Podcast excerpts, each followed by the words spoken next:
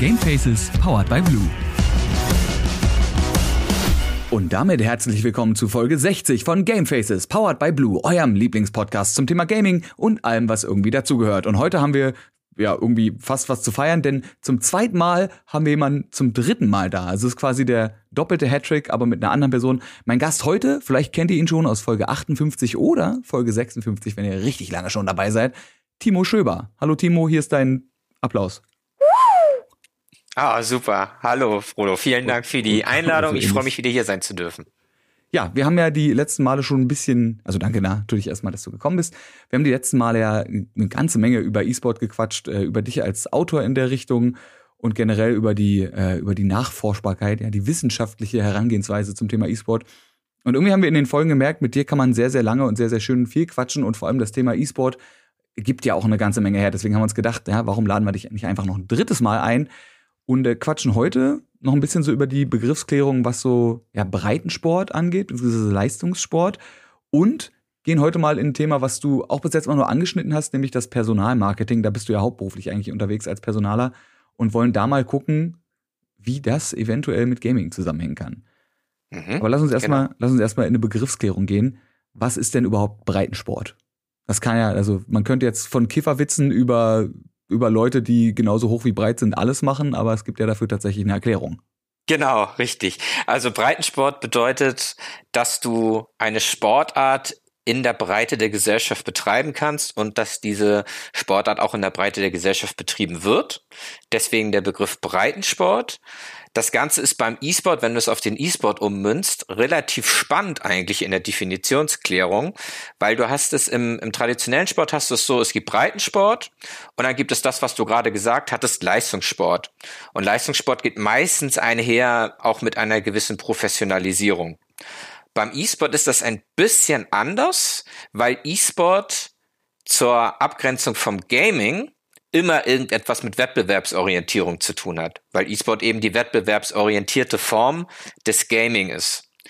Ähm, und Wettbewerbsorientierung muss nicht unbedingt Leistungsorientierung bedeuten, geht aber meistens ein bisschen zumindest damit einher. Deswegen würde man sagen, dass ähm, E-Sport der Breitensport das ist, was auch in der Breite der Gesellschaft stattfindet, aber trotzdem auch ein bisschen was mit Wettbewerb und Leistung zu tun hat, was im traditionellen Sport beim Breitensport nicht unbedingt der Fall sein muss. Also da kannst du auch rein aus Spaß an der Freude spielen, ähm, was wir dann zum, im, im digitalen Umfeld als Gaming bezeichnen würden. Das ist nämlich genau diese Begriffsklärung. Gut, dass du es angesprochen hast. Das haben wir in den letzten beiden Folgen auch schon mehrfach äh, angerissen. Ich würde es hier nochmal ganz kurz äh, ja auch nochmal anreißen, ähm, dass es so wichtig ist, diese, diese Trennung zwischen E-Sports und Gaming zu ziehen. Weil E-Sports natürlich, du hast es schon gesagt, das ist das, wo es immer, egal auf welchem Level, ob das jetzt wirklich die höchste Profiliga bis hin zu, ich sitze zu Hause und spiele mit meinen Freunden irgendeine Ranked Ladder, ja, sei das CSGO oder LOL oder was auch immer, ähm, das ist sofort schon E-Sport. Egal, ob ich das professionell mache oder nicht. Und Gaming ist einfach nur, ich spiele gern Videospiele und die müssen nicht zwingend einen kompetitiven Hintergedanken haben. Das kann auch ein sowas Entspanntes wie ja, Horizon Zero Dawn. Nee, Quatsch, wie heißt das andere? Animal Crossing New Horizon, da wollte ich hin. Genau. Das kann es auch sein. Ne? genau, absolut. Jetzt hast du gesagt, beim, beim Sport ist es so, da, äh, ja, da gibt's diese, da gibt's diese Unterteilung im Sport. Also ich meine, man kann Fußball einfach so aus Box spielen, ne? man kann einfach auf den Bolzplatz gehen und ein bisschen Fussi spielen. Mhm. Und äh, aber man kann nicht einfach auf den digitalen Bolzplatz gehen und ein bisschen E-Sport machen. So, weil dann geht man einfach nur daddeln. Das ist dann quasi Gaming. Aber sobald man halt irgendwie diesen kompetitiven, äh, kompetitiven Hintergedanken hat, Hintergedanken klingt immer so böse, aber sobald man das quasi hat, dann ist es E-Sport und dementsprechend ist es so schwer zu sagen, das ist wie beim traditionellen Sport. Genau, richtig. Also du hast das sehr gut zusammengefasst. Es ist eben äh, diese Unterscheidung im E-Sport einfach wichtig, ähm, die du halt im traditionellen Sport nicht vornimmst, um E-Sport vom Gaming äh, auszudifferenzieren. Ansonsten ist es aber in vielen Bereichen schon deckungsgleich zu dem, was wir aus dem traditionellen Sport kennen. Also es geht eben darum, dass es in der Breite der Gesellschaft stattfindet, dass es niedrigschwellig zugänglich ist für jede Person, die an dieser Sportart interessiert ist, also dass jeder quasi daran teilnehmen kann. Da geht E-Sport, würde ich sogar sagen, noch ein Stück weiter. als äh, traditioneller Sport, weil E-Sport eine Inklusionssportart ist. Das heißt, auch jemand, der zum Beispiel vom Hals abwärts äh, querschnittsgelähmt ist, kann auch breiten E-Sport betreiben. Was jetzt bei einer Sportart wie Fußball bei so einer schweren Beeinträchtigung dann schon schwer, schwerer wird, ne? Also im traditionellen Sport. Und genau, das ist eben das, was Breitensport ausmacht, äh, kann von jeder Person wahrgenommen werden, gibt vielfältige Angebote und auch eine gewisse Strukturiertheit, also Vereinsleben, äh, Vereinsstrukturen, im Idealfall auch äh, Verbandsstrukturen, die funktionieren. Das geht da alles mit einher. Und das ist das, was wir dann eben als Breitensport bezeichnen. Warum ist E-Sport als Breitensport so wichtig? Das hat ganz, ganz viele Gründe. Also gerade breiten E-Sport-Vereine die würde ich da als erstes mal voranstellen wollen, machen sehr viel, was für den E-Sport insgesamt wichtig ist. Das ist zum einen, dass sie gesellschaftliche Aufklärung machen. Das heißt, sie sprechen mit Eltern, mit Schulen, Hochschulen, Pädagogen, mit Schülern und allen Beteiligten, die in der Gesellschaft so rumlaufen, zum Thema E-Sport und erklären eben das, was wir auch gerade besprochen haben, was E-Sport eigentlich ist und was E-Sport kann und welche Vorurteile, die dem E-Sport entgegengebracht werden, einfach falsch sind, wie das ja meistens über Vorurteilen ist. Dann leisten breiten E-Sport-Vereine sehr viel politische Arbeit. Ich nenne sie immer, auch wenn das Wort Lobbyist so ein bisschen negativ besetzt ist, aber es trifft es schon ganz gut. Vereine sind so ein bisschen die kleinen Lobbyisten für den E-Sport in der Politik. Also dass sie Leute, die halt ein Interesse vertreten. Das, das genau. ist ja eigentlich die Definition von von einer Person, die Lobbyist ist, ne? Ja, genau, richtig, richtig. Ähm, das ist leider ja so ein bisschen negativ besetzt das Wort, wenn wir so an Lobbyismus denken, weil wir das immer schon in Deutschland fälschlicherweise äh, im Kopf ein bisschen mit äh, Korruption in Verbindung bringen, was ja gar nicht zwangsläufig so sein muss. Also die meisten Lobbyisten arbeiten ja sehr sauber eigentlich. Ähm, aber Genau, also das, das machen Breitensport, E-Sport-Vereine, dass sie als sie so kleine Lobbyisten in der Politik wirken, mit äh, Politikern sprechen, mit Parteien sprechen, auch in den Landtag oder in Kommunal, äh, kommunale ähm, Parlamente gehen oder auch in den Bundestag im, im besten Fall, um dort über E-Sport zu sprechen, zu berichten, was, was E-Sport ist, warum die Anerkennung wichtig ist, wie das mit der Abgabenordnung funktioniert, dass Parteien sich bitte auch für den E-Sport gegenüber dem dem Deutschen Olympischen Sportbund platzieren sollen, um da politischen Druck auszuüben. Also das ist auch etwas, was E-Sport-Vereine machen. Dann ist breiten E-Sport wichtig, gerade auf Vereinsebene, um Sozialisierungspunkte zu schaffen. Das sind dann primär Vereinsheime und Leistungszentren. Die fungieren einfach vor, vor allem dazu, den breiten E-Sportler aus seinem Alleinspielen zu Hause ins Vereinsleben zu integrieren. Also über ein Vereinsheim, dass man sich eben im Vereinsheim trifft und ein gemeinsames Vereinsleben hat und zum Beispiel auch einen Spielbetrieb ermöglicht. Also dass der Verein eigene Teams stellt, die dann an Ligen teilnehmen. Da spielt man dann zusammen auch im gleichen Trikot, hat den gleichen Clan-Tag oder Vereinstag dann in dem Fall und so weiter. Also da gibt's dann ganz viele Strukturen, Discord-Server und was da so alles zugehört zu so einer Vereinsstruktur. Also um das auch ganz alles ein bisschen zu strukturieren und eben die Sozialisierung der Vereinsmitglieder voranzutreiben. Und jetzt mal abseits von dem gelebten Breitensportler und Breitensportverein ist es auch noch wichtig, weil das ganze ökonomische System des E-Sports auch auf dem Breitensport aufbaut. Denn Breitensportler sind potenzielle Kunden für die Sponsoren und Investoren, die in den E-Sport-Markt investieren. Und das funktioniert nicht anders als auch im traditionellen Sport. Wenn du natürlich keine Zielgruppe hast, wo ein Sponsor oder ein Investor seine Produkte absetzen kann, dann wird der ganze Markt natürlich uninteressant und kann sich nicht monetarisieren. Und gerade Breitensportler sind häufig Fans von den Profi-Organisationen, von Profispielern, kaufen auch die Produkte, also zum Beispiel Gaming-Hardware, um den, den Profis, den Vorbildern nachzueifern und tragen auch Geld in das ökonomische System, weil sie eben als Fans agieren. Bedeutet, sie besuchen Events, sie kaufen Merchandise-Artikel, sie kaufen äh, In-Game ähm, Skins zum Beispiel oder andere Gegenstände oder auch die In-Game-Währung, das heißt diese Mikrotransaktionen in den Spielen.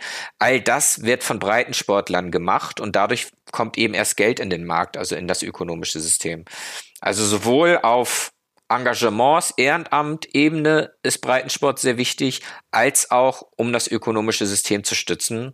Denn ohne Zielgruppe kann das ökonomische System des E-Sports insgesamt nicht funktionieren. Das hast du gerade eben schon, äh, als du angefangen hast zu erzählen, wie es dann so in so Vereinsheimen läuft, unter anderem Discord angesprochen. Das ist ja eine relativ neue App. Gibt es einen Moment, wo du sagen würdest, ab da ist aus Gaming dieser Breitensport E-Sport geworden? Gibt es da so einen bezeichnenden Moment in der Historie, dass man sagt, so diese erste CS 1.6 LAN damals war bezeichnend oder irgendwie ein mhm. Beschluss von irgendwem? Oder ist es so ein Vorgang, der einfach irgendwie passiert? Also man kann den nicht so richtig pinpointen, wann das jetzt war. Ja, also wann E-Sport in Deutschland angefangen hat, würde ich sagen 1996 mit der Gründung von Okrana, dem ersten professionell agierenden E-Sport-Clan. Damals hieß es noch anders, damals, damals hat man es Pro-Gaming genannt, aber im Prinzip war es das, was wir heute als professionellen E-Sport verstehen. Denn im E-Sport hatten wir eine umgekehrte Evolution. Also im traditionellen Sport hat es es so, dass es erst eine große Breitensportlandschaft gegeben hat und aus dieser hat sich dann so langsam eine Elite in Anführungsstrichen von Profispielern kristallisiert. Und im E-Sport ist es genau umgekehrt. Also es gab erst Leute, die vom Gaming in eine Professionalität gewechselt sind, was man dann Pro-Gaming genannt hat, was wir heute als professionellen E-Sport beschreiben würden. Und aus dieser kleinen Elite an Pro-Gamern ist dann nach und nach eine Breitensportlandschaft mit ganz, ganz vielen Teilnehmern erwachsen. Und das würde ich festmachen, wahrscheinlich mit der Clan-Base, was eine niederländische Liga gewesen ist, die aber international ausgerichtet gewesen ist und zusätzlich noch mit der Gründung der Electronic Sports League, also der ESL im Jahr 2000, die gerade zu Beginn und auch zu ihren mittleren Phasen sehr viele Amateurwettbewerbe angeboten hat und sehr viele ja, Ranglisten für jedermann sozusagen. Ähm, da würde ich das so ein bisschen festmachen. Also ich würde sagen, 1996 Pro Gaming in Deutschland, ne? Ich spreche jetzt von Deutschland. Mhm. 1996 Pro Gaming, Gründung Okrana. Das äh, zog sich dann so ein bisschen weiter. Also 1998 ist zum Beispiel ein Clan entstanden, der Pro Gaming sogar hieß. Ähm, und äh, gerade so in dieser frühen Phase bis in die 2000er hinein sind äh, ganz viele äh, Organisationen entstanden, die wir heute noch kennen. Also ein SK Gaming zum Beispiel ist zu der Zeit 1997 entstanden und so weiter. Und dann so langsam fließend, das wäre so ein fließender Übergang Richtung Amateurbereich, Clanbase ESL, wobei die auch Profiturniere hatten, also Clanbase ESL.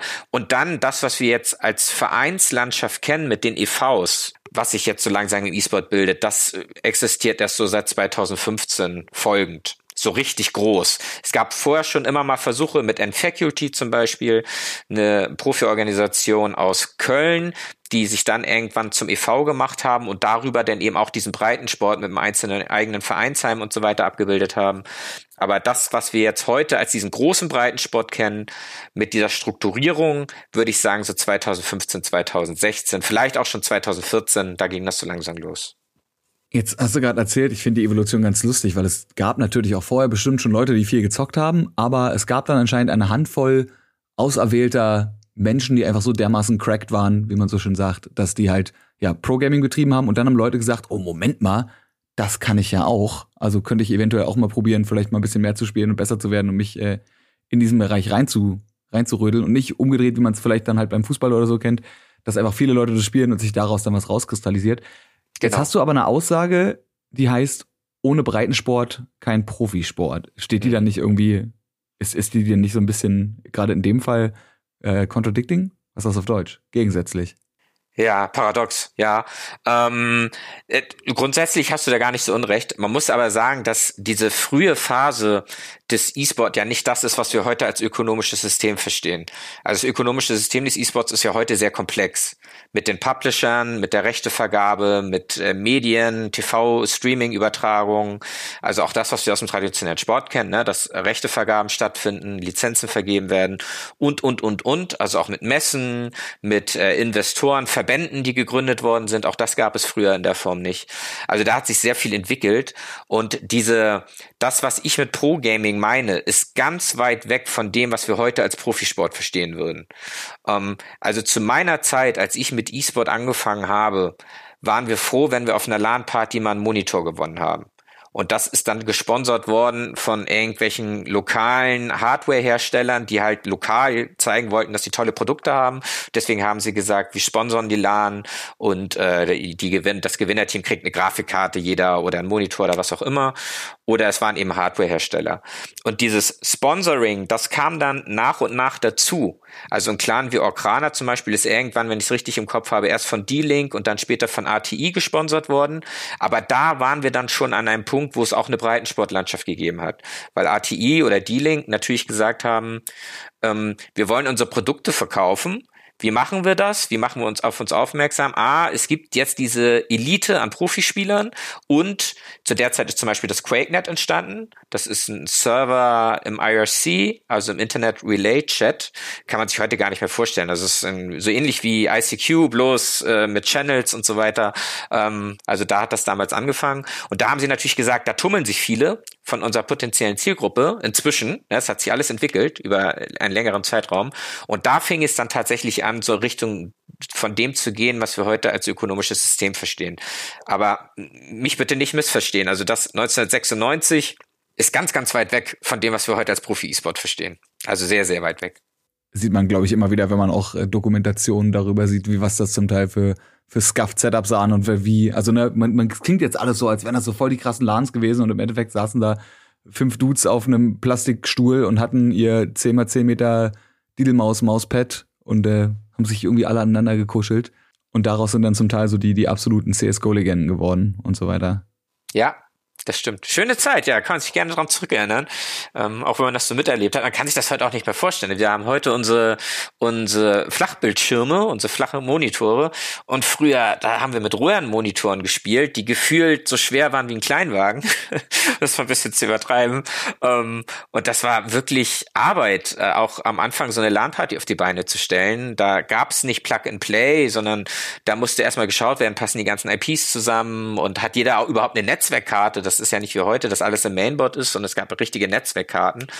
Ähm, und, und das musste alles zusammenpassen. Da hast du gerade, ich sag mal, im Amateurbereich, im so Ende 1990er, Anfang 2000er Jahre, da hast du erstmal einen Tag gebraucht, um überhaupt das Netzwerk zum Laufen zu bringen. Und am zweiten Tag ging es dann mit dem Spielen los. Also eine ganz, ganz spannende Zeit ist irgendwie, irgendwie äh, den großen Pionieren von damals zu verdanken, dass das heutzutage alles so schön und so einfach geht. Die Pioniere, wo ich äh, gerade eben schon erwähnt habe, dass die sehr, sehr eng aneinander gekuschelt haben und sich nicht viel bewegen konnten. Und das ist ja auch so ein Ding. Breitensport bezeichnet ja eigentlich, wenn man sich die Definition anguckt, sportliche Aktivitäten, die dem Ausgleich von Bewegungsmangel dienen. Hm. Jetzt auch wieder die Frage, ist das nicht technically ein Widerspruch zum E-Sport? Ja, es ist, kommt immer drauf also, an. Also das Ding ist, ich bin ja, ich bin ja eigentlich voll auf deiner Seite, ne? Wenn wir ja. diese ganze ist E-Sport Sport und man weiß ja mittlerweile auch, was da alles dranhängt. Mhm. Aber rein von der Definition her Mm, ist es nicht ja, trotzdem also Widerspruch? Also, ja, also ich finde es erstmal gut, dass du kritische Fragen stellst. Das ist ja auch dein, deine Aufgabe sozusagen. Das ist der Podcast ja auch nicht spannend. Ne? Also ich finde das immer schön, wenn dann so eine Diskussion ja auch entsteht. Also ich ähm, mit Definition grundsätzlich ist es ja erstmal so, es gibt sehr viele Definitionen zu ein und derselben Sache. Also wenn man sich zum Beispiel den Sportbegriff anschaut, der hat irgendwann mal angefangen mit dem, was wir heute Leibesübungen nennen. Da, das war früher so ein bisschen Sport, das Synonym dafür. Das ist aus dem Englischen heraus entstanden, aus dem englischsprachigen Bereich. Und ähm, die heutigen Sportdefinitionen, die sich ja so ein bisschen auch weiterentwickeln, wie Definitionen das so machen. Also Definitionen passen sich ja auch so ein bisschen an, an gesellschaftliche Prozesse, ähm, sehen das mit den Leibesübungen inzwischen nicht mehr zwangsläufig so. Es gibt äh, ungefähr 30 Definitionsmerkmale, die man Sport zuordnen kann, ähm, je nachdem, was man betrachtet, ne? mit einer unterschiedlichen Gewichtung und so weiter. Ich will jetzt gar nicht zu wissenschaftlich werden. Ähm, und eine davon äh, ist im, im engeren Sinne das, was wir als Leibesübung heute noch äh, beschreiben würden. Also das, was du gerade gesagt hast zum Ausgleich des Bewegungsmangels, das wären ja das, was wir Leibesübungen nennen. Das ist aber kein essentieller Teil des Sports und auch kein essentieller Teil des Breitensports.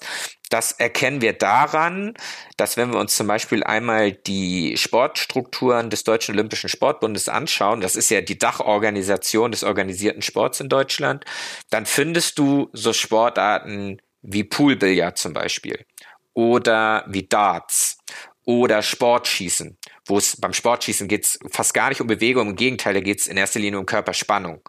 Das ist so die, die Hauptsportkomponente äh, des Sportschießens, neben Konzentration und so weiter, was wir auch aus dem E-Sport zusätzlich kennen. Ähm, und da kennen wir auch Körperspannung. Also da würde ich schon mal widersprechen, der Definition, die du da hast.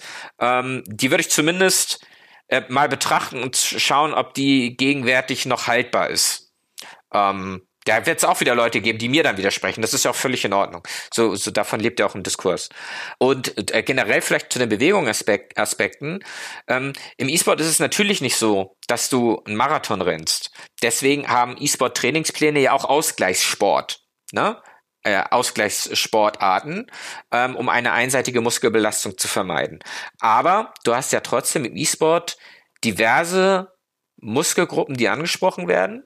Also ich hatte äh, in einem der Podcasts ja erzählt, dass ich ursprünglich aus StarCraft äh, komme, also aus den Echtzeitstrategiespielen.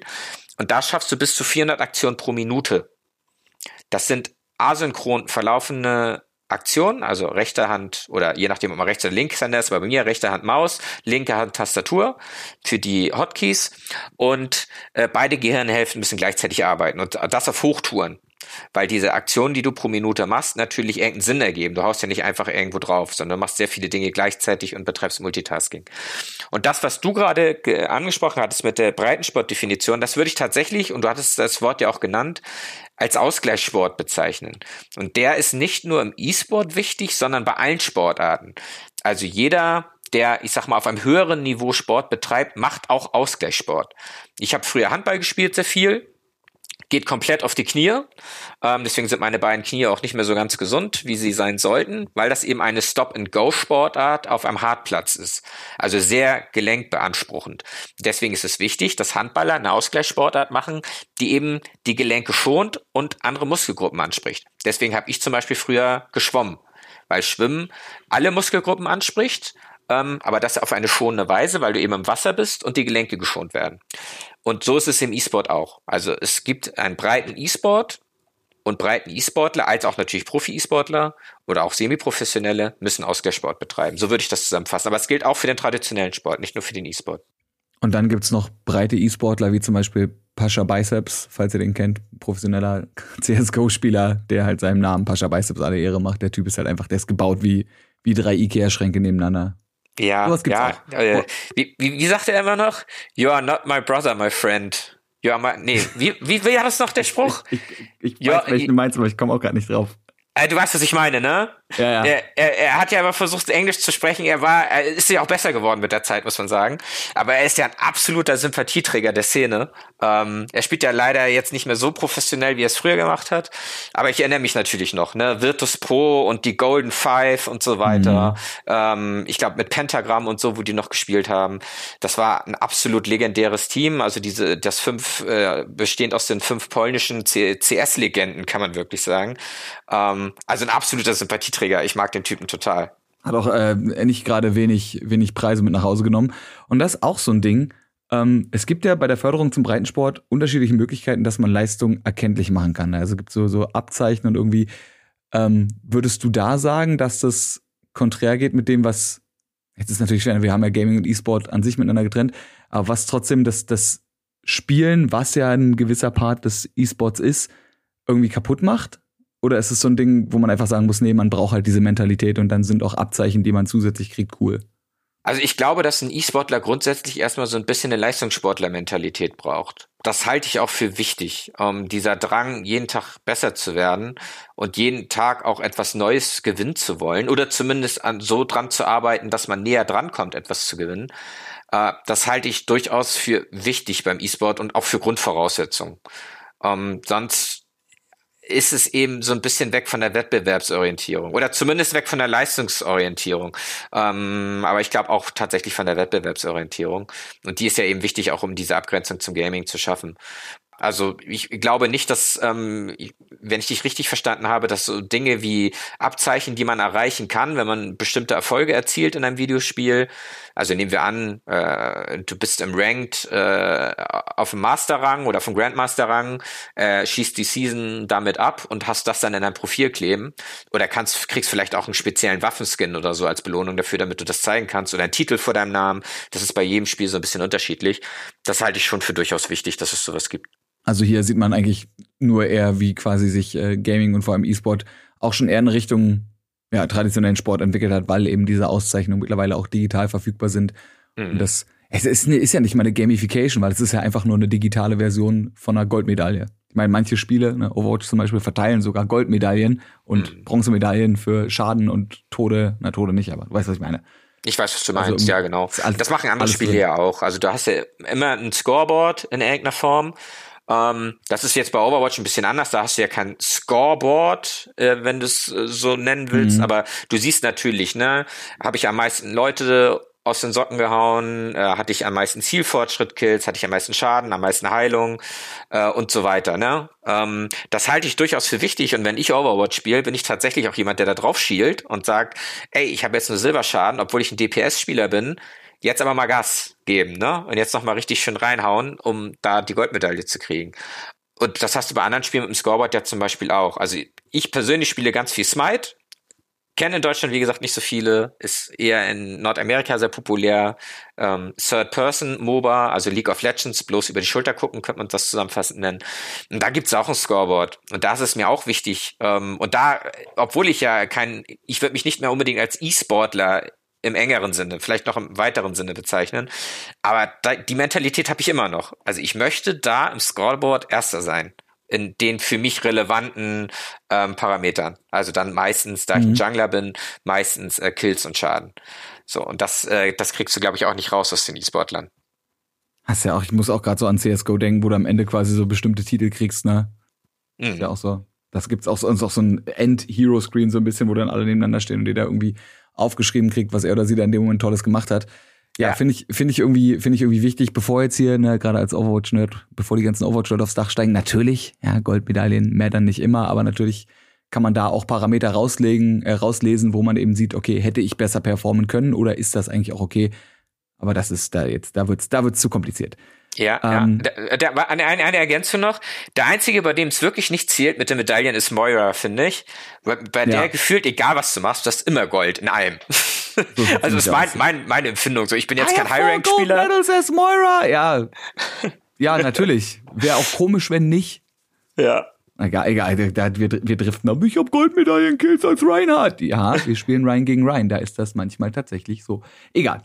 Ähm, lass uns lieber ganz kurz über, über Corona reden. Denkst ja. du, dass ähm, E-Sport durch Corona und den Lockdown noch populärer geworden ist oder einfach nur mh, sichtbarer?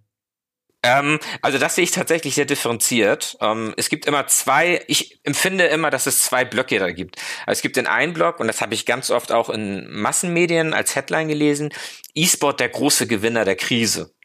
So, oder der Corona-Krise. Erstmal finde ich es absurd, vor so einem schlimmen Hintergrund von Gewinnern zu sprechen. Ich glaube, dass da keiner gewonnen hat durch Corona, sondern dass das einfach etwas ist, von dem wir hoffen, dass es bald vorbei ist. Ähm, und äh, die andere Seite ist, äh, äh, E-Sport äh, klaut dem traditionellen Sport Dinge und E-Sport ist eigentlich was ganz Schlimmes und äh, hat eigentlich in der Krise auch nicht wirklich gewonnen. Und wie so oft bei Schwarz- und Weiß-Zeichnungen liegt die Wahrheit irgendwo in der Mitte, würde ich sagen. Ähm, E-Sport ist im Gegensatz zu vielen traditionellen Sportarten während der Corona-Krise nicht geschrumpft, sondern gewachsen. Ähm, das gilt aber auch nicht für alle Disziplinen, aber für viele. Und in Summe eben ist ein leichtes Wachstum da gewesen, aber ein geringeres Wachstum als in den vorherigen Jahren. Um, ähm, und den Vorteil, den E-Sport hatte, und auch das habe ich gemerkt, ähm, gerade auch durch meine nebenberuflichen Tätigkeiten im E-Sport, dass du eben Anfragen bekommen hast von Organisationen aus dem traditionellen Sport, die sich über E-Sport informieren wollten, auch gerade über das ökonomische System und schauen wollten, wie sie eben zum Beispiel ihrem Unternehmen, ihrem Verband oder ihren Verein Mehrwerte durch E-Sport in der Krise bieten können, weil bestimmte Dinge physisch für ganz lange Zeit, wir wissen es gerade 2020, äh, nicht möglich gewesen sind. So, und da glaube ich, hast du recht, dass E-Sport an der Stelle durchaus sichtbarer geworden ist, weil viele, die sich vielleicht vorher nicht mit E-Sport beschäftigt haben, nach Alternativen gesucht haben, die immer noch möglich sind. Und E-Sport hat eben den großen Vorteil, dass es, dass er die einzige Sportart ist, die vollumfänglich auch virtuell funktioniert. Das heißt, du musst E-Sport nicht vor Ort machen.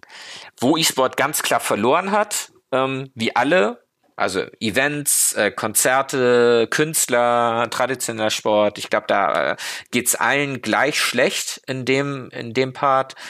Sind eben die Events vor Ort keine vollen Hallen mehr, keine Fankultur vor Ort mehr, keine gemeinschaftlichen Reisen zu Events, zum Beispiel bei uns mit dem eSports Nord. Wir sind auch äh, gerne unterwegs, zum Beispiel zur Gamescom. Ähm, das sind alles Dinge, die weggefallen sind. Und da hat der E-Sport natürlich immens verloren, gerade was diese, ja, dieses Hypen angeht und sich äh, gemeinsam dieses, ja, auch diese Sozialisierung bei einem Event und das zusammen Spaß haben, Gemeinschaft erleben, das ist auch beim E-Sport weggefallen. Und ähm, da würde ich ganz klar sagen, dass E-Sport da einiges verloren hat auch was das äh, Wachstum insgesamt angeht, ist ein bisschen ausgebremst worden. Also es ist jetzt nicht so, dass E-Sport auf einmal explodiert ist, weil alle zum E-Sport gekommen sind. So ist es keinesfalls. Das geben die Zahlen absolut nicht her. Und ähm, ja, vielleicht, wie gesagt, nochmal als, als abschließender Satz zu dem Blog, ähm, finde ich es wichtig, dass man nochmal betont, dass ich das ethisch immer ein bisschen schwierig finde, so vom Gewinner zu sprechen, vom Hintergrund der Corona-Krise, weil du das eben sehr häufig liest bei diesen Massenmedien. Also als Gewinner äh, sieht sich der E-Sport selbst, glaube ich, auch nicht äh, vor dem Hintergrund der Corona-Krise. Ist schon ein bisschen pietätlos, das sozusagen. Ja. Vor allem glaube ich auch, dass man es eher anders beschreiben müsste. E-Sport hat, wenn dann am wenigsten verloren, weil du sagst, im Gegensatz zu anderen, wo vielleicht abgebaut wurde, ja. hat E-Sport zwar einen Zuwachs, aber einen vergleichsweise geringeren Zuwachs, was ja also heißt, okay, normalerweise in einem normalen Jahr, wenn es das überhaupt gibt, wäre mehr Wachstum drin gewesen. Aber gut, das ist eine Formulierungsfrage und da muss man einfach gucken. Es gibt halt manche Medien, die können nicht so gut äh, Dinge formulieren und schreiben sich dann ein Bild auf ihre Zeitung drauf ja. und nennen sich, ja, egal. Anderes Thema. Ähm, aber trotzdem war ja über die letzten Jahre, du hast es gerade eben auch schon gesagt, ein gewisses Wachstum da. Wie sieht denn das generell aus, so seit 2016 rum? Wie hat sich denn gerade hier in Deutschland so das Vereinswesen bei Amateur- und Breitensport im E-Sport geändert? Massiv. Ähm, also das stell, stellt man schon fest. Es gab richtige breiten E-Sport-Vereine, so 2015, 16, äh, sehr wenige in Deutschland. Da ging das gerade los. Inzwischen gehen wir ungefähr von 200 oder sogar ein bisschen mehr aus an breiten E-Sport-Vereinen. Und damit meine ich reine breiten E-Sport-Vereine. Also dazu kommen ja noch E-Sport-Sparten in traditionellen Sportvereinen. Die kommen noch oben drauf. Ähm, und traditionelle E-Sport-Vereine findest du inzwischen in ganz vielen Städten. Die sind meistens mit einem gewissen regionalen Fokus, wie es aus dem traditionellen Sport auch ist. Beim E-Sport ist das aber kein Muss. Es gibt in der E-Sport-Szene eine große Diskussion darüber. Ähm, und da zeigt sich bei manchen äh, das ist jetzt kein Angriff, aber ich glaube, das ist mal wichtig, das so deutlich zu sagen. Bei manchen zeigt sich dann doch, dass sie in Anführungsstrichen Newschooler sind und die frühen Phasen des E-Sports nicht miterlebt haben, die dann eben sagen, ja, E-Sport muss nur regional sein im Breitensport und äh, ne, wir sind jetzt zum Beispiel Flensburger Verein, das heißt, eure ganzen Mitglieder dürfen aus Flensburg oder Umgebung kommen. Das ist im E-Sport völliger Quatsch. Ähm, E-Sport kennt keine Grenzen. Das ist auch etwas, was E-Sport schön macht. E-Sport denkt nicht in Nationen. E-Sport denkt, wie gesagt, nicht in Ethnien oder Religionen, sondern im E-Sport kann erstmal jeder mitmachen. So, und es ist mir egal, wo du herkommst oder wen du liebst oder was du glaubst, interessiert mich nicht. Mich interessiert, hast du Lust aufs E-Sport, hast du Lust auf den Verein und was spielst du? So, und so sollten auch breiten E-Sport-Vereine ticken. Ähm, was wir machen, vielleicht um einmal diesen, diesen breiten Sportcharakter in dem Zusammenhang zu erklären, äh, beim E-Sport ist, nehmen wir jetzt mal an, jemand aus Berlin kommt auf uns zu und sagt, ich möchte gerne Mitglied bei euch werden. Dann ist das Erste, was wir machen, ja, kannst du gerne. Es kann jeder bei uns Mitglied werden, wir lehnen keinen ab, solange er ne, sich im demokratischen äh, politischen Spektrum bewegt und so weiter. Das prüfen wir alles, ähm, ob er wirklich ein vernünftiger Mensch ist. Ähm, aber da wenn sind das wir wieder bei passt, diesem äh, Paradox der Toleranz. Ne? Ist, Richtig. Alles ist, alles ist erlaubt, Außer die Dinge, die nicht erlaubt sind. Genau, außer Bullshit, sagen wir es doch mal beim Namen. Außer dieser, diese äh, rechten und linken Chaoten, die ja. sind nicht erlaubt. also zumindest nicht bei uns. Wenn, ähm, wenn, du ein Extremist oder ein Arschloch bist, dann verpiss dich halt. Ja, genau, so kann man es zusammenfassen. Das steht auch in unserem Ehrenkodex drin. Ähm, und das prüfen wir eben, ne? Ähm, und aber wir sagen dann zu demjenigen, hör mal zu, du bist doch Berliner. So, macht es wirklich Sinn, dass du zum Flensburger Verein gehst, um Breitensport zu machen? Weil unser Vereinsheim wirst du nicht so oft nutzen können. Dafür bist du einfach zu weit weg. Guck doch mal in Berlin. Vielleicht findest du da einen Verein, auf den du Lust hast. So. Aber wir hatten es tatsächlich schon häufiger, dass Mitglieder aus unterschiedlichen Städten gesagt haben, nein, aber wir möchten gern zu euch. So, dann sagen wir, na klar, kannst du bei uns mitmachen, weil E-Sport tickt eben nicht so wie der traditionelle Sport, wenn es um die Regionalität geht.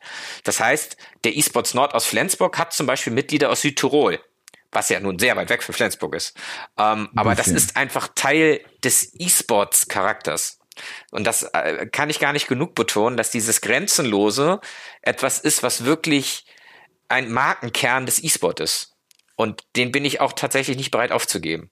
Äh, auch wenn man da häufig sehr viel Gegenwind bekommt, aber das halte ich doch für sehr wichtig. So, und äh, vielleicht nochmal dann zu der Breitensportlandschaft. Also so sind eben Breitensportvereine entstanden. Es finden sich, äh, wie gesagt, in vielen Regionen, in vielen Städten inzwischen Vereine mit unterschiedlichen Ausrichtungen. Es gibt Vereine, die den Namen einer Stadt in sich tragen, also Munich Esports für München zum Beispiel oder äh, Bremen Esports für Bremen. Also das gibt es. Es gibt aber auch äh, sehr schöne Vereine, die oder Organisationen, die bestimmte Regionen abbilden. Also E-Sport Rhein-Neckar zum Beispiel. Das ist für mich persönlich eine der besten Breitensport- und semiprofessionellen Organisationen in Deutschland.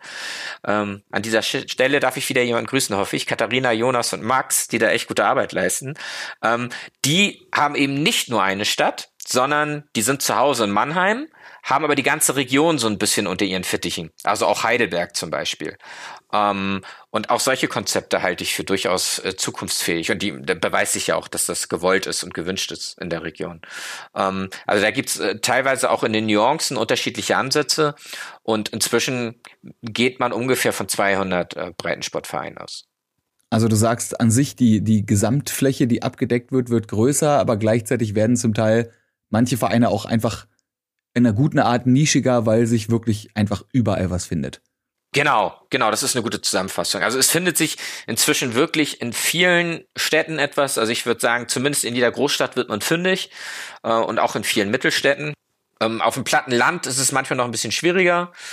Also nehmen wir jetzt mal Schleswig-Holstein. Schleswig-Holstein würde ich als plattes Land bezeichnen. Meine äh, äh, Bundeslandkollegen mögen es mir verzeihen, aber wir sind jetzt wirklich ein Flächenland. Ähm, unsere größte Stadt hat mit Kiel, hat glaube ich 280.000 Einwohner oder sowas. Das ist jetzt also nicht riesig. Ähm, und in Schleswig-Holstein gibt es nur uns, also nur den eSports Nord. Und unser Hauptsitz ist in Flensburg. Ähm, also da ist es noch relativ übersichtlich. Ne? Äh, wenn du jetzt in ein Bundesland wie Nordrhein-Westfalen gehst, wo du ganz, ganz viele Großstädte hast und auch Metrop Richtung Metropolen gehend, ähm, da findest du deutlich mehr an Angeboten, was ja auch äh, logisch ist und auch äh, eine logische Folge der Sache ist, dass da einfach mehr Menschen leben und es auch mehr Ballungsgebiete gibt. Ähm, also ganz flächendeckend ist es noch nicht, aber es wächst und wächst. Das ist deutlich festzustellen. Redest du gerade vom Glasfaserausbau in Deutschland oder? Äh, der Glasfaserausbau geht auch voran, ja. aber ich, dachte, ich, war, ich dachte mir so, das ist, das wäre ein guter Satz, den auch ein Andy Scheuer oder ein äh, Alexander Dobereit hätten sagen können. Oh Gott, hoffentlich ganz nicht. Dann ganz flächendeckend ist es noch nicht, aber es Nein. geht voran. Ja, okay, das war vielleicht sehr politisch formuliert. Ich äh, gebe es zu. Ähm, also es ist. Also es gibt E-Sport-Vereine überall da, wo es Internet gibt, sagen wir so. Ja, zumindest es meistens. schnelles ne? Internet gibt. Genau, zumindest meistens. Aber wie gesagt, also zum Beispiel in Kiel oder in Lübeck, hier in, in, in Schleswig-Holstein, hat keinen eigenen E-Sport-Verein, ähm, der jetzt vollständig da ist und existiert. Ähm, das finde ich schon erstaunlich, weil da hast du natürlich schnelles Internet und hast doch viele Leute, die da leben und auch viele Menschen, die sich für E-Sport interessieren. Aber da gibt's dann eben Konzepte wie den eSports Nord, der eben sagt, wir sind für ganz Schleswig-Holstein zuständig oder bilden ganz Schleswig-Holstein ab. Also auch das gibt es. Ähm, das ist immer die Frage, wo sich dann E-Sport langfristig hinentwickeln wird. Ob wir das so erleben werden, wie es im traditionellen Sport ist, dass es pro Stadt mindestens einen großen traditionellen Verein gibt oder eben in, ich sag mal, einer Regionszentrale, also in einer größeren Ortschaft auf dem Plattenland, die dann zuständig ist für mehrere kleine Dörfer drumherum. Oder ob wir äh, eher so ein bisschen dezentrale Organisation erleben, also wo eben gesagt wird, äh, man sitzt zwar in einer Stadt, aber man ist schon für eine überregionale Zuständigkeit verantwortlich. Das kann ich mir auch vorstellen. Das gilt es abzuwarten. Das ist schwer, das zu prognostizieren. Ich warte schon drauf. Ich meine, ich denke jetzt auch an so Sachen wie die Uniliga, die es ja auch zum Beispiel gibt, in Overwatch unter anderem. Ähm, ich, ich warte drauf, dass wir einfach an dem Punkt sind, wo wir dann so richtige Derbys haben, weißt du? In Berlin hast du dann so Union gegen, gegen Dynamo mhm. oder Union gegen Hertha kann ja durchaus auch passieren. Äh, weil bei Overwatch hast du die LA Gladiators gegen die LA Valiant oder mhm. auch das große Battle of Texas mit Houston gegen Dallas und so eine Nummern. Und das ist natürlich, ja, auch wenn man jetzt wieder sagen kann, Lokalpatriotismus ist irgendwie quatschig, aber wenn man das nicht auf eine bescheuert nationalistische Ebene macht, kann das ja auch ganz spaßig sein. Ne? Wenn man sowieso, wir haben, glaube ich, auch schon drüber geredet, dass es beim E-Sport ja generell so schön ist, dass man auch fürs Gegnerteam jubelt, wenn was Geiles passiert und man eben nicht aus Prinzip das Gegnerteam ausbuht, nur weil die jetzt mal kurz den einen entscheidenden Kill gemacht haben. Genau, das, das ist schon, eben ne? was, was E-Sport schön macht. Ne? Und ähm, ich finde so ein bisschen Lokalpatriotismus völlig in Ordnung. Also ich bin äh, Handballfan, ich bin Flensburger. Ich habe bei der SG Flensburg-Handewitt gespielt in der, in der Jugendmannschaft. Natürlich bin ich SG-Fan. So, und äh, da habe ich es jetzt mit den Füchsen aus Berlin ein bisschen einfacher, ne? Äh, äh, mit den Füchsen aus Berlin? Ja. Das ist auch eine schöne Mannschaft, ja, das stimmt. Ja, ne? Die, die sind äh, auch gut, aber nicht so gut wie Flensburg, muss man tatsächlich sagen. Das kann ja jeder sagen. nee, aber ne, und wenn, wenn wir natürlich gegen Kiel spielen, so, und das ist natürlich dann so die lokale Rivalität. Natürlich ist das, macht das dann einfach Spaß. So, da ist ja auch ein bisschen Feuer dann drin. So, ich finde das auch schön. Solange das eben alles in einem bestimmten Rahmen bleibt, ne? Genau, ähm, solange das so ein friendly Banter irgendwie ist und man sich nicht am Ende auf die Fresse hauen will, genau. kann man ja sowas auch durchaus machen. Ich finde das auch, ich finde auch so Trash-Talken in Videospielen mit dem Gegnerteam bis zu einem gewissen Punkt lustig, wenn man eben weiß, okay, das ist halt wirklich, ne, niemand meint dem anderen jetzt hier irgendwie Schaden. So, sondern ja. es geht wirklich nur darum, sich so ein bisschen anzustacheln. Ähm, aber das ist immer, ne, manche Leute mögen mehr, manche Leute wegen weniger, äh, manche können an bestimmten Tagen mehr ab, manche weniger. Da muss man einfach nuanciert vorgehen und gucken und äh, sich halt bewusst sein, dass das im Endeffekt nicht ernst gemeint ist immer so blöd, weil sagen, war nicht ernst gemeint, war nur ein Scherz, das ist Quatsch, aber du weißt, was ich meine. Das ja, halt ich weiß, was du meinst. Ne? Muss, es geht halt nicht darum, den anderen fertig zu machen, sondern es geht darum, einfach so ein bisschen Rivalität aufzubauen, denn davon lebt der Sport einfach mal. Ist ja jetzt ja, genau. so. Beide wollen gewinnen, ja, beide Parteien. Hm. Ende. Immer mit dem Augenzwinkern. Das ist immer ganz wichtig. Genau. Ich finde, solche Dinge muss man immer mit dem Augenzwinkern sehen. Leute, die zu verbissen rangehen, immer alles sehr ernst sehen, das merkst du dann auch schnell, wie die reagieren. Und dann bin ich ja jemand, dann sage ich, gut, dann machen wir das jetzt ganz seriös und ganz äh, konservativ in unserer Kommunikation. Und dann kriegst du halt keinen Augenzwinkern, dann ist das halt so. Aber das ist ja auch eine bescheuerte Kultur am Ende, ne? Und sowas will ja. man nicht haben, weder im E-Sport nee. noch auf der Arbeit. Äh, dem zweiten großen Thema dieser Folge, dem wir uns jetzt genähert haben, beziehungsweise nein, wir sind eigentlich auch schon angekommen, so aussteigen, wir sind da. Ähm, denn, wie wir gerade eben schon gesagt haben, man, man möchte am Ende keine Arschlöcher. So an sich, egal wer oder was du bist, sei halt kein Arschloch, wäre jetzt mal so die easyste, die, die easyste Grundregel, um Leute irgendwo bei sich im Team haben zu wollen, egal ob jetzt E-Sport oder eben auch im Job. Und du als Personaler bist ja unter anderem dafür zuständig, ja, gute Leute wahrscheinlich zu finden, ran zu rekrutieren und äh, ja, die irgendwie in der Firma zu behalten, oder? Genau, das ist ein Teil meines äh, Jobs. Ähm, ich habe das Glück, äh, mit meiner Kollegin zusammen äh, in einem Außenwerk tätig sein zu dürfen von unserem Hauptwerk. Also wir sitzen in Flensburg, aber unser Hauptwerk ist in der Nähe von Regensburg, also sehr weit weg. Um, ähm, und wir sind zuständig für mehrere hundert Mitarbeiter. Und das Spannende ist eben, wenn du in unserem Außenwerk bist, dass du eben nicht eine Recruiting-Abteilung hast, wo alle nur Recruiting machen und eine Controlling-Abteilung, weil alle nur Controlling machen und so weiter, sondern wir müssen quasi alles können oder zumindest ein bisschen können. Und das macht es ganz spannend. Und ein, ein wichtiger Teil davon ist auch das Recruiting, da hast du absolut recht. Wie kann man da eine Brücke schlagen? Also wie kannst du an Breitensport und besonders jetzt E-Sport mit deinem Job als Personaler kombinieren? Kannst du da eins aus dem anderen mit rübernehmen? Also wahrscheinlich vor allem aus deiner Leidenschaft des Gamings und des E-Sports in Richtung Job? Ja, also du kannst erstmal grundsätzlich, finde ich, bei beiden Phänomenen viel zusammenbringen. Also ich hab, schreibe zum Beispiel, wenn du, wenn du jemanden suchst, schreibst du ja eine Stellenausschreibung. Und Hintergrund von so einer Stellenausschreibung ist ja auch ein Stellenprofil, das du hast. Und so einem Stellenprofil stehen dann Anforderungen drin, die jemand mitbringen muss, um sich auf diese Stelle bewerben zu dürfen oder zu können. Oder sagen wir mal so, es darf sich natürlich immer jeder bewerben, aber bei dem es sinnvoll ist, dass er sich auf die Stelle bewirbt. Und da kannst du aus dem E-Sport viel mitbringen, weil E-Sportler, wenn jetzt zum Beispiel ein E-Sportler sich bewirbt, und ich äh, aus seinem Lebenslauf oder vielleicht auch aus seinem Anschreiben oder bei einer Internetrecherche herauslesen kann, auf welchem Niveau er E-Sport betrieben hat, dann gehen damit einher einige Fertigkeiten und Fähigkeiten, die dieser Mensch mitbringt.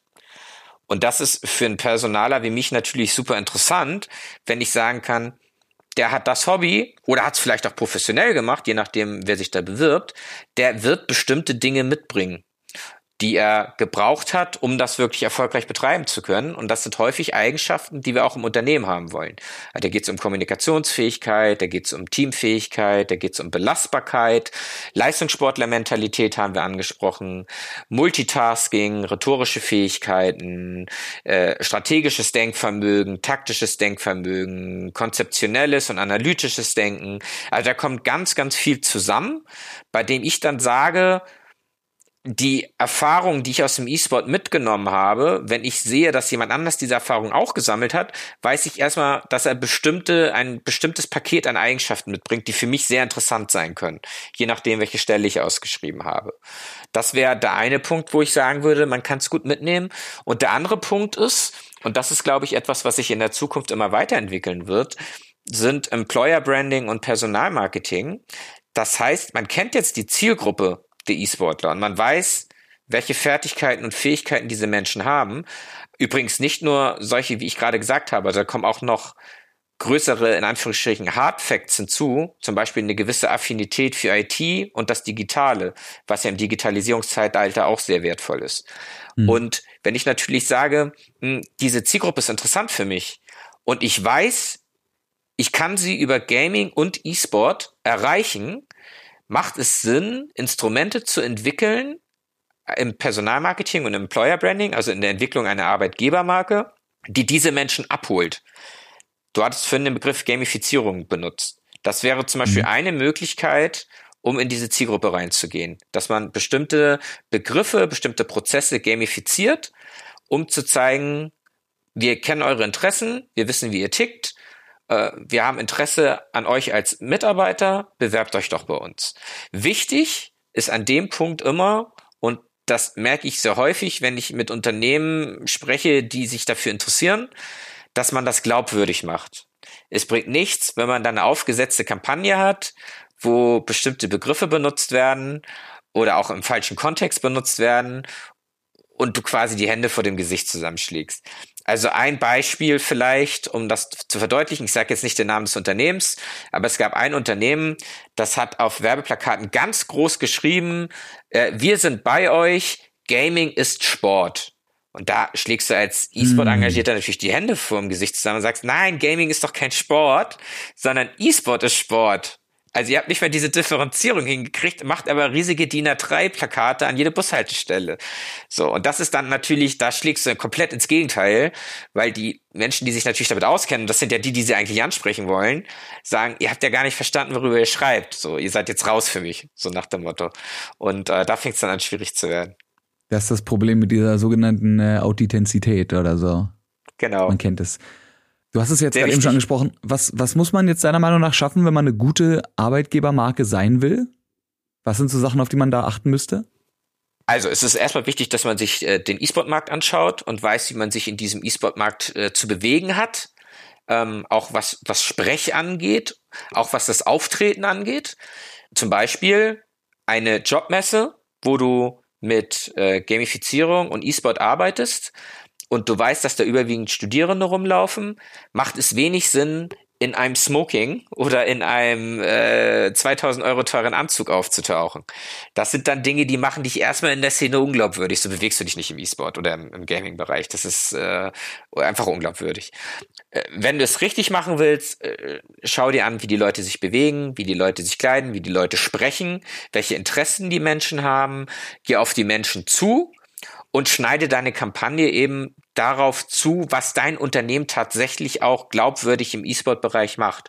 Wenn du eine Bausparkasse zum Beispiel bist, hast du ja erstmal relativ wenig Berührungspunkte mit dem E-Sport, als ein Beispiel. Da kannst du zum Beispiel mit etwas arbeiten, dass du sagst, du machst ein, ein Event, dass du brandest auf deinen Namen ein Turnier, zum Beispiel ein Schüler Schülerturnier oder für Studierendenturnier, sowas ähnliches wie eine Uniliga. Vielleicht kannst du auch mit der Uniliga kooperieren und machst einfach ein Unterturnier bei der Uniliga und brandest das mit deinem Namen. Dann bist du erstmal platziert in der Szene und gleichzeitig könnte man sagen, so machen das zum Beispiel viele dänische Organisationen, ähm, dass wenn das Event dann vor Ort stattfindet, schließt man daran noch eine kleine Berufsmesse vorgeschaltet, wenn man in die Halle reingeht. Und da können sich dann die jungen Menschen eben über, über das Unternehmen oder vielleicht auch andere Unternehmen, man kann das ja wie eine kleine Minimesse machen, ähm, informieren. Und das machen auch, äh, gerade, ich hatte Dänemark angesprochen, ich war, das letzte große Event, auf dem ich vor Corona war, war das äh, ESL Pro League Finale in Odense, also in, in Dänemark. Und da war es tatsächlich so, dass die Stadtverwaltung von Odense eigene Stände dort hatte, in der, in der Halle, also vor der CSGO-Halle, äh, um eben zu zeigen, dass sie wissen, äh, wo sie ihre Nachwuchskräfte abholen können. Und da standen dann sehr aufgeschlossene junge Menschen, die einerseits E-Sport kannten und Gaming kannten, andererseits aber auch Verwaltungsfachangestellte waren. Das klingt jetzt super langweilig, aber die haben das richtig schön aufgezogen mit äh, Monitoren, die da waren. Man konnte zusammen mit den spielen, während sie was erklärt haben. Es gab da zum Beispiel auch einen Baggerhersteller, der gesagt hat, sie möchten über solche Messe Nachwuchs äh, generieren und die hatten dann so einen, einen virtuellen Bagger, so ähnlich wie ein Farming-Simulator, bloß als Baggerspiel äh, dort stehen und mit dem konntest du tatsächlich vor Ort dann in dieser Messehalle auch Sand schippen. Habe ich gemacht, konnte ich nicht. Also ich werde kein Baggerfahrer, ich war super schlecht da drin. Schade. Aber es hat halt ist ja, das äh, die Karriere, die die ist mir leider verschlossen. Dafür bin ich zu zu ja, ich habe sag immer, ich habe zwei linke Handwerkerhände. Also ich mache mehr Dinge kaputt als heil, wenn ich versuche irgendwas handwerkliches zu machen. Ähm, also das ist natürlich cool, weil der Vorteil natürlich dann ist auch, und da knüpft das dann an, was ich gerade gesagt habe, dass die bei so einem Spiel natürlich auch schon erkennen, wer hat vielleicht eine gute Grundvoraussetzung oder ein Grundtalent für das, was sie nachher im Unternehmen auch brauchen. Also auch das kannst du dann über so eine Messe scannen. Ähm, Im spielerischen Umfeld, ne? Wir hatten über Ludologie in, in einem der vorherigen Podcasts gesprochen, also über Spielwissenschaften. Und also auch solche Konzepte kannst du damit reinbringen und eben schauen, wer tickt vielleicht so, dass wir im Unternehmen haben wollen. Aber da gibt's ganz, ganz viele spannende Berührungspunkte zwischen, zwischen Personalwesen und E-Sport und auch Gaming, also zwischen beiden Phänomenen. Finde ich gerade ganz interessant, dass du das erzählst, generell, dass es in Dänemark stattgefunden hat. Denn für die, die es eventuell nicht wissen, Astralis, eines der besten CSGO-Teams, die es überhaupt gibt, also die quasi, ich glaube, wie waren das, als CSGO rauskam, standen die was zu null? 60 zu null oder so? Das war Ninjas in Pyjamas. Stimmt, Ganz das war Nip. Ich Idiot. Ja, genau. Astra ja, oh, ich, ich, Astralis ich ist 2017 erst gegründet worden. Ja, never mind. Alles gut. Aber Astralis trotzdem, Astralis trotzdem mit äh, Spielern wie Glaive und Zipex. Hoffentlich reite ich ja. jetzt nicht in die Scheiße, weil ich schon wieder alles durcheinander rede. Aber Nein, das, das war richtig. Dann, ne? trotzdem, trotzdem auch eines der besten CSGO-Teams aus einem ja Absolut. doch eigentlich recht kleinen Land. Ähm, und da dann zu merken, dass man da eventuell auch für sich was mitnehmen kann. Ich meine, das ist ja auch was, was man einfach jetzt mal im, im großen Sinne nicht vergessen darf. Das ist ja auch eine riesen Money-Maschine, was da dran hängt. Unterhaltungselektronik an sich, ne, Videospiele, ja. aber eben auch E-Sport. Und da als Land auch zu merken, yo, wir können darauf aufbauen und da eventuell eben auch Nachwuchs in ganz anderen Bereichen, sei es eben Bagger bauen oder Verwaltungswesen, was ja mit Gaming jetzt eigentlich nicht so viel zu tun hat, oder mit E-Sport. Ähm, ja, das finde ich halt sau smart. Aber es ist lustig zu sehen, dass es eben aus dem Land kommt, die auf ein Team wie Astralis zu Recht sehr, sehr stolz sein können. Ja, und die, die, ähm, du sprichst es an, also äh, E-Sport ist in Dänemark Volkssport, das kann man schon so sagen. Also Astralis ist sogar vom dänischen Ministerpräsidenten empfangen worden ähm, vor allen Dingen zu ihrer Hochzeit, also du hast es angesprochen, die waren wirklich sehr, sehr erfolgreich. Ich glaube, insgesamt vier Major-Turniere gewonnen. Ähm, also sehr, sehr erfolgreich. Und Dänemark hat ja auch noch andere erfolgreiche Organisationen. Also ein Heroic zum Beispiel, wenn wir bei CSGO bleiben, die ja auch sehr erfolgreich sind, unter anderem ESL Pro League gewonnen. Ähm, äh, für so ein kleines Land mit so wenigen Einwohnern ist Dänemark richtig erfolgreich im E-Sport. Erfolgreicher als Deutschland und wir sind so viel größer als Dänemark. Aber es hat auch einfach was mit dem progressiven Denken in dem Land zu tun. Also sie sind sehr zukunftsgewandt, sind sehr offen für neue Themen. Und da können wir uns als Deutsche wenn ich das jetzt mal so verallgemeinern darf, doch äh, die eine oder andere Scheibe von abschneiden. Das ist ja was, was man in dem Bereich äh, oft sagt und es stimmt ja einfach, ne? Ey, ist halt ja. so. Wir hängen nicht nur mit der ja. Digital äh, Digitalisierung hinterher und dem äh, Breitbandausbau, sondern eben auch mit dem, was man am Ende damit macht, nämlich Videospiele genau. spielen. Absolut. Ja? Und vielleicht ein bisschen Netflix gucken. So. Ähm, wie man E-Sportler im Recruiting findet, hast du gerade gesagt. Also man geht halt wirklich einfach dahin, wo sich Leute, die gerne Videospiele spielen, aufhalten und, und cash die dann da einfach weg. Genau. Okay. Das, genau, das kannst du, wie gesagt, über solche Messen machen. Ähm, du kannst natürlich auch, ne, also du kannst es auch einfacher handhaben. Du musst ja nicht immer auf so eine Berufsmesse gehen. Du kannst auch sagen, ähm, dass du bei Twitch dir Twitch Metrics anguckst, äh, schaust, äh, die Zielgruppe, die ich erreichen will, welche Kanäle schaut sich diese Zielgruppe an und schaltest dann eben gamifizierte Werbung oder wirklich komplett Fokus E-Sport Werbung auf diesen Kanälen, um, um zu zeigen, ey, wir wissen, wo ihr seid, wir sind da, wo ihr seid, bewerbt euch bei uns. Also auch sowas kannst du machen, was ja relativ niedrigschwellig und einfach ist. Äh, wichtig ist da, wie gesagt, immer die Glaubwürdigkeit. Ich kann das gar nicht genug betonen. Also du äh, findest so viel ähm, äh, im E-Sport-Bereich, wo Leute mhm. reinkommen und du dir denkst, ah, lässt mal lieber draußen. Hey there, fellow kids. ja, genau, so ungefähr. Ich habe Candy und kommt mal hinterher, ja, genau. Mhm. Ich musste, ich, was war das? Ich habe letztens eine Werbung gesehen von irgendeiner so digitalen Bank, die einfach nur mit, die genau mit dieser Meme angefangen hat und dann eine Meme an die andere geklatscht hat und hat mir gesagt, so, das ist, das ist so viel Meme. Es war am Anfang kurz cringy, aber dann war so viel, da waren so viele Memes drin. Wie hießen die denn? Es war irgend so eine, keine Ahnung. Irgend so findet man bestimmt, wenn man digitale Bank gute Werbung eingibt, ja. Und da, ihr werdet direkt merken, was ich meine. Es ist da, da muss man schon, da darf man kein Normie sein, ja. Da muss man schon ein Bottom-Tier-Meme-Lord auf jeden Fall sein, um da alle Anspielungen zu verstehen.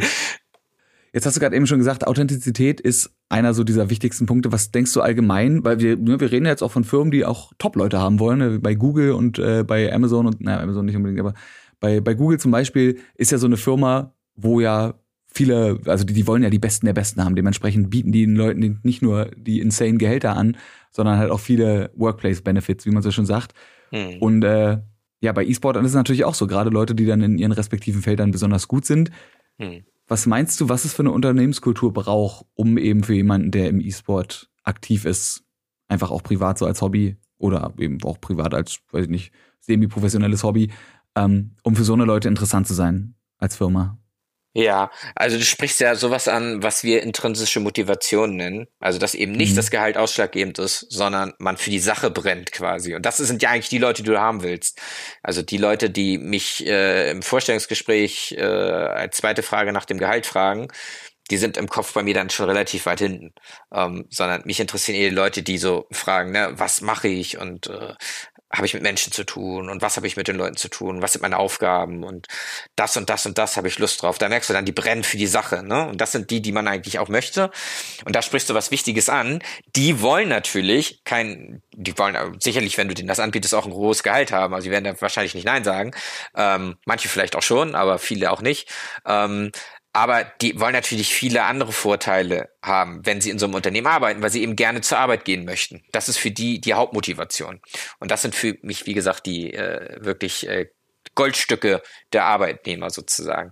Und da kannst du einiges machen mit, äh, mit E-Sport. Also du kannst zum Beispiel, was ich ganz schön finde, sind Werksteams im E-Sport, dass du sagst, gerade auch mit Auszubildenden, dass du sagst, man gründet eigene Teams und macht regional dann in dem Fall macht das Sinn, auch um so eine bestimmte, wir hatten über ähm, Lokalrivalitäten gesprochen, das generierst du ja mit sowas, ähm, mhm. mit unterschiedlichen Unternehmen, dass du sagst, man macht so eine, so eine äh, Firmen-E-Sport-Liga. Und jede Firma hat so ein Team, da kann man dann auch auf dem Firmengelände, wenn es groß genug ist, so einen kleinen Trainingsraum einrichten mit äh, Gaming-Computern, wo dann auch trainiert wird, so wie man es wie man es auch vom traditionellen Sport kennt. Ne? Also diese Firmenteams und Firmensport. Das kannst du mit E-Sport hervorragend machen und da holst du natürlich solche Leute ab, weil die das super finden. Das kannst du auch machen, indem du bestimmte Prozesse im Unternehmen gamifizierst. Wir hatten vorhin über Goldmedaillen gesprochen. Sowas mhm. kannst du auch im Unternehmen machen, dass du sagst, ja, ihr erreicht bestimmte ähm, Meilensteine und dafür kriegt ihr dann so kleine Mini-Medaillen und wenn ihr nachher ein großes Komplettziel erreicht habt, kriegt ihr so eine Goldmedaille. Da könnt, dann macht man vielleicht so eine kleine, so, so eine Goldmedaille aus Plastik oder so besorgt man sich, wo dann draufsteht mit Datum und so und das können die Leute sich dann ins Büro hängen. Äh, das sind so kleine Benefits, ähm, die solche Menschen stark motivieren können. Und da kannst du eben ganz viel machen, was so in diese Richtung geht. Ne? Also gerade Teams, du kannst Teambuilding-Events auch machen, dass du sagst, wir spielen zusammen ein Videospiel, wir, wir spielen vielleicht auch unterschiedliche Videospiele, wo dann die Leute auch nicht so gut sind. Also nicht, dass du einen hast, der sozusagen gegen alle gewinnt, weil er viel zu gut ist, sondern immer mal unterschiedliche Videospiele und machst so Spiele-Nachmittage sozusagen zusammen. Und die kannst du dann auch ganz gut nutzen, um dir einmal die Leute anzuschauen, um zu prüfen, ähm, und da kommt jetzt der Personaler in mir durch, äh, gar nicht im Sinne einer bösen Stasi sozusagen, die die Menschen beobachtet, sondern mehr im Sinne von, äh, was kann ich denn aus dem E-Sport rausholen, um vielleicht für meine Teams Mehrwerte zu generieren. Also zum Beispiel was die Kommunikation angeht. Wo könnten, könnte sich die Kommunikation verbessern, was dann für die Mitarbeiter einfach gut ist, wenn sich die Kommunikation verbessert. Auch so solche Dinge kannst du dann gleichzeitig als Personaler oder als Teamleiter oder was auch immer dann auch über solche Events scannen, sodass du quasi eine Win-Win-Situation hast. Die Mitarbeiter sind glücklich, weil sie etwas machen können, was ihnen Spaß macht, was die intrinsische Motivation erhöht. Das Unternehmen ist glücklich, weil es daraus etwas herausziehen kann, was zukünftig die Arbeit und die Prozesse weiter erleichtert? Mir ist, mir ist so spontan eine furchtbar fiese Frage eingefallen. Ähm, okay. Oder nicht, nicht furchtbar fies ist sie nicht, aber ich habe gerade überlegt, wenn du eine Bewerbung bei dir auf dem Tisch hast, ja, und du hast, äh, du hast zwei Leute und die haben an sich qualifikationstechnisch, das sind die eigentlich Zwillinge. Mhm. Und dann habe ich erst überlegt, ob ich sage, würdest du dann die Person nehmen, die spielt oder die Person, die nicht spielt? Wenn das das Einzige ist, was sie unterscheidet. Und dann dachte ich mir so, äh, das, das ist egal. Aber angenommen, das zwei Leute, die haben die exakt, wirklich auf den Punkt exakt gleiche Bewerbung, ja, mit Schulabschlüssen und alles exakt gleich. Ja. Aber der eine spielt das eine Spiel und der andere spielt das andere Spiel. Mhm. Würdest du dich dann wegen der persönlichen Präferenz für das eine Spiel entscheiden oder über dem anderen? Oder würdest du aufgrund dessen, dass du denkst, dass bei bestimmten Spielen vielleicht eher Skills gebraucht sind, die du jetzt brauchst, ja, dich für dann eben jenes Spiel. Also, dass du zum Beispiel sagst, äh, du würdest einen, jemand, der Shooter spielt, über jemanden, der MOBAs spielt, drüber stellen, weil du brauchst halt jemanden, der. Und jetzt ist die Frage, was ist da eigentlich der Unterschied? Mhm. Okay, also ich verstehe die Frage. Ja, nehmen wir jetzt mal an, die sind wirklich komplett gleich, also in allem. Äh, Bewerbungsunterlagen, Vorstellungsgespräch war gleich, Vorgespräche waren gleich, vielleicht noch ein Assessment Center oder ein Test, den man gemacht hat, war gleich. Also das ist sehr theoretisch, weil das so nicht passieren wird. Aber nehmen wir mal an, das ist so. Dann würde ich natürlich jetzt jemanden nicht bevorzugen, weil er das Spiel spielt, was ich gut finde. Ähm, das wäre nicht nur ungesetzmäßig, weil es gegen das allgemeine Gleichbehandlungsgesetz, also das AGG, verstoßen würde, ähm, sondern es wäre auch einfach unethisch, das zu tun. Also nur weil ich eine persönliche Präferenz für etwas habe, kann ich dem anderen ja nicht unterstellen, dass er deswegen schlechter ist oder was auch immer. Ähm, also das würde ich nicht tun. Das Zweite, was du gesagt hast, wird dann schon interessanter. Wenn ich feststelle, dass jemand ein Videospiel spielt, vielleicht auch auf E-Sport-Niveau, sonst wird das wahrscheinlich im Lebenslauf auch nicht angeben, mhm. von dem ich weiß, dass es Fertigkeiten und Fähigkeiten abbildet und trainiert und verstärkt, die ich für die Stelle benötige, die ich ausgeschrieben habe. Und das ist beim anderen Spiel aber nicht so oder in einem geringeren Maße so. Nehmen wir zum Beispiel mal Shooter und Echtzeitstrategiespiele. Und ich habe jetzt eine Stelle, bei der ich weiß, ein hohes Multitasking ist erforderlich. Also jemand muss Kundenaufträge bearbeiten, gleichzeitig Kosten äh, einholen, äh, mit Schnittstellen sowohl intern als auch extern sich abstimmen und das Ganze in E-Mails verwursteln und das alles mehr oder minder muss er simultan machen dann würde ich natürlich sagen, jemand, der ein Echtzeitstrategiespiel spielt auf einem hohen Niveau, ist das eher gewohnt und hat das eher trainiert, als jemand, der einen Taktik-Shooter spielt. Das klang gerade eben auch schon hart nach Micro- und äh, Makromanagement. Genau, Micro-Macro-Management und so weiter, ne? Multitasking, mehrere Dinge gleichzeitig machen. Du kennst ja Echtzeitstrategiespiele. So funktionieren die. Wenn ich weiß, ich brauche das in einem Job, werde ich das ist durchaus möglich. Wenn wirklich alles am mir gleich ist und ich sonst keine Entscheidungsgrundlage habe, wo ich differenzieren kann, würde ich dann schon sagen, und das ist dann ja ein Hard Fact im Lebenslauf, der einfach besser ist als bei dem anderen Kandidaten, würde ich sagen, ich würde den Echtzeitstrategiespieler nehmen. Ja, das schon. Gibt es da an sich eine Liste? Ich meine, du hast ja auch, wir reden da ja ab und zu mal drüber in den Podcast-Folgen, die wir haben, du hast ja auch ein paar Bücher geschrieben.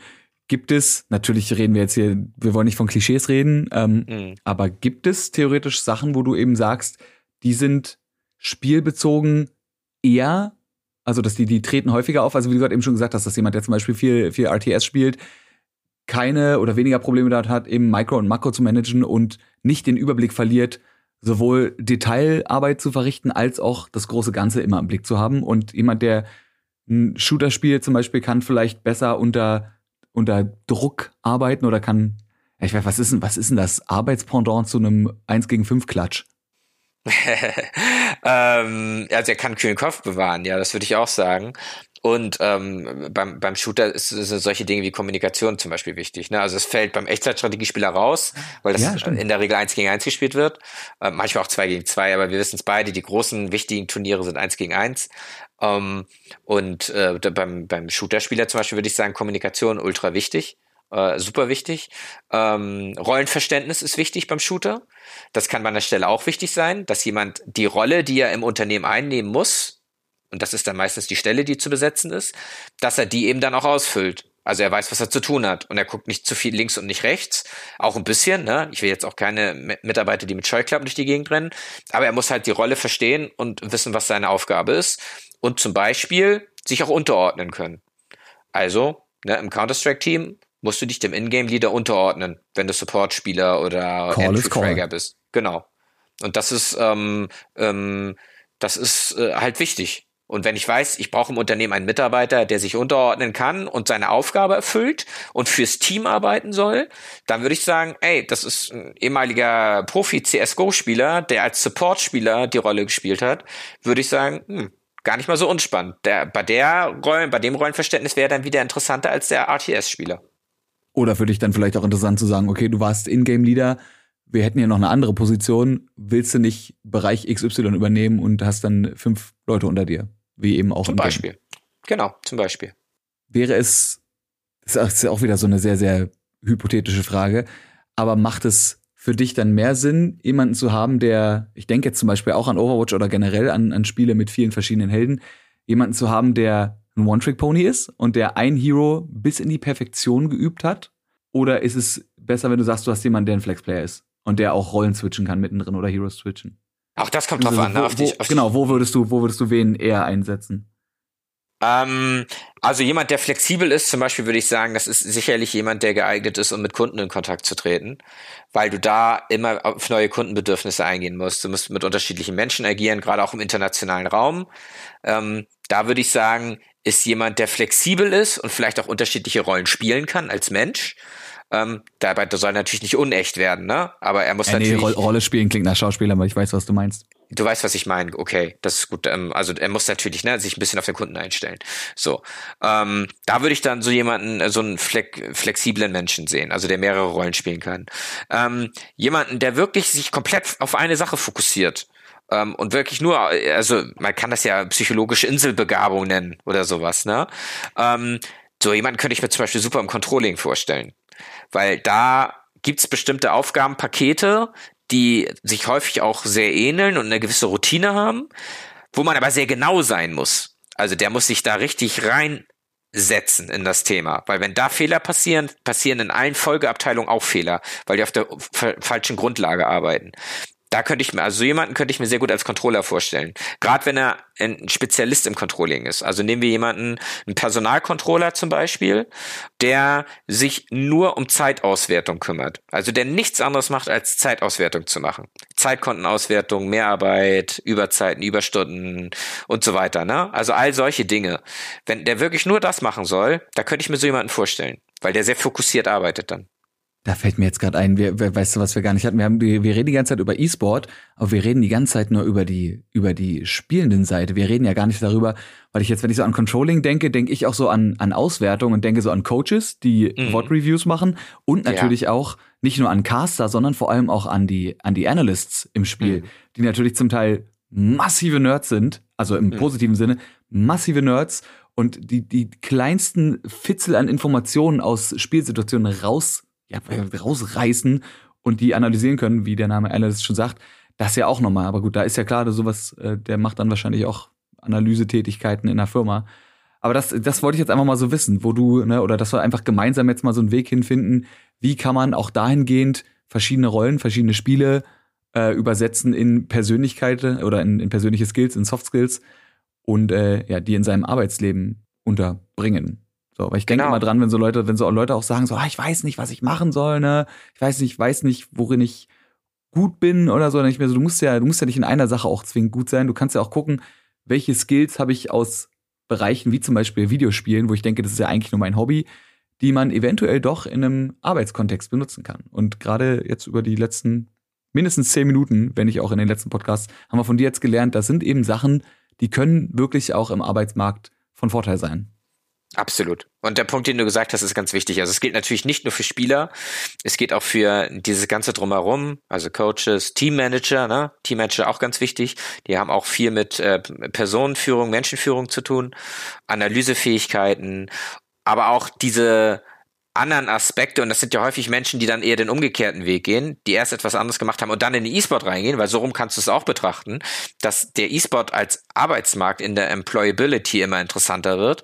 Also du hast ja Psychologen, gerade in Profiteams, du hast Ernährungsberater, also Psychologen in Form von Mental Coaches, ne? Du hast mhm. ähm, Ernährungsberater und so weiter und so fort. Also so ein ganzes Sammelsurium an Menschen, die um so ein Team, wir hatten über Astralis gesprochen, also gerade auch in Astralis, äh, ganz viele Menschen um sich sich rum, die dieses eigentliche Team stützen.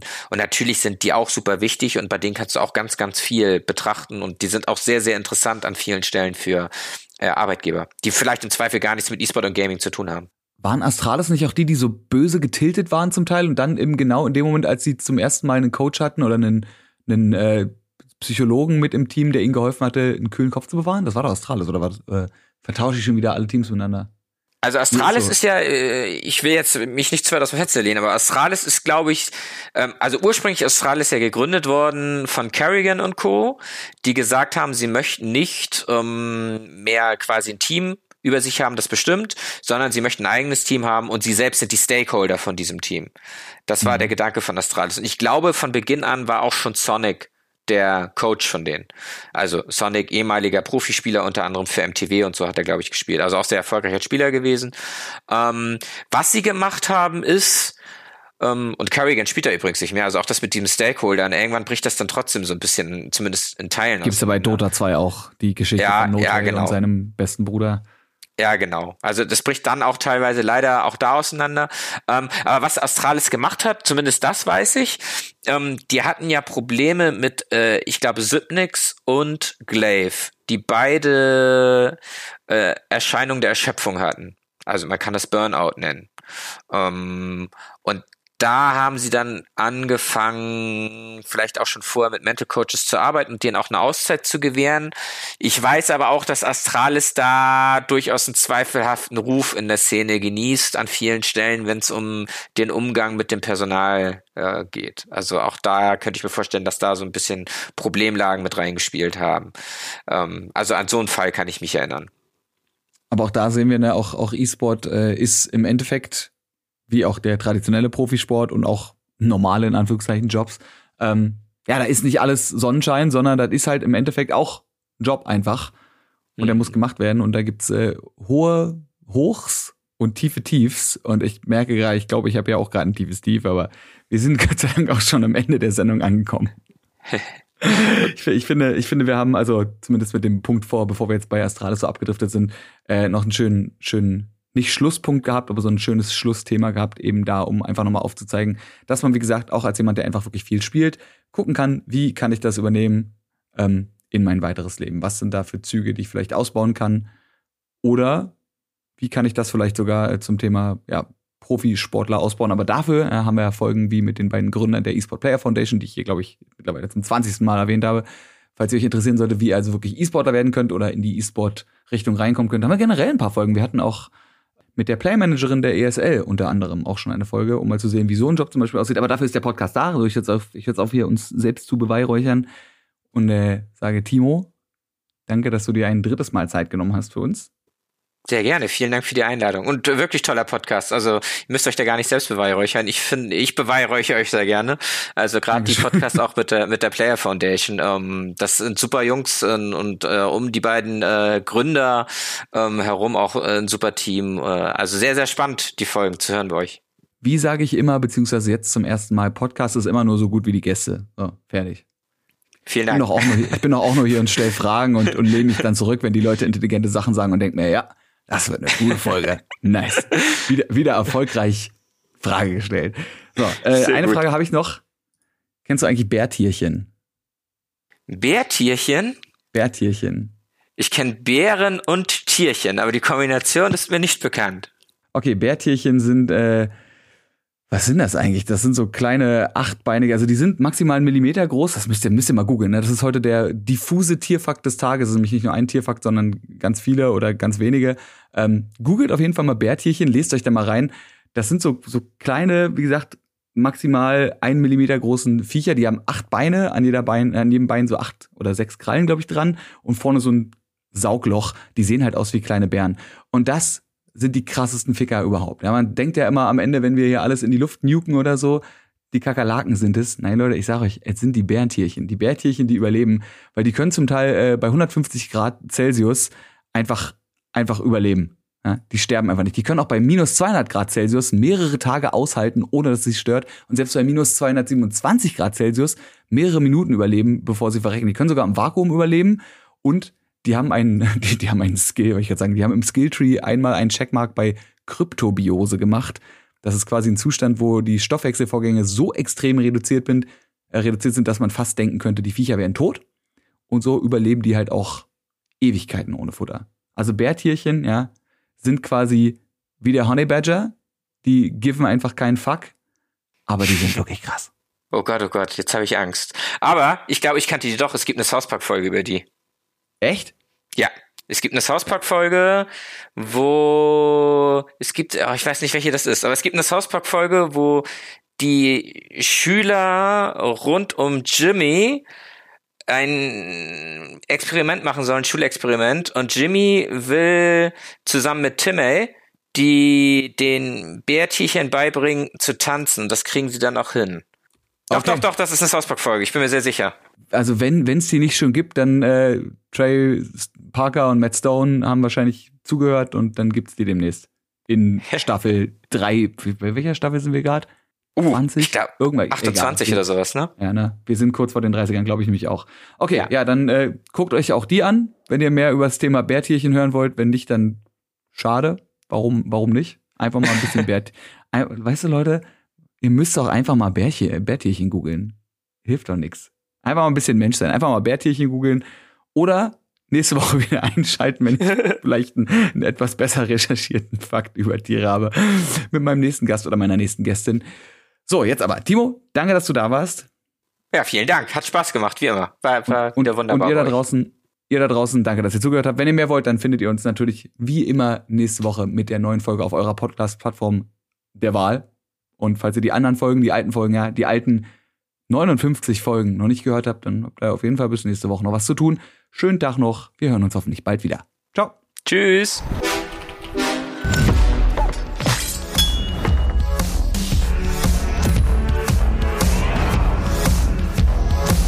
Game Faces powered by Blue.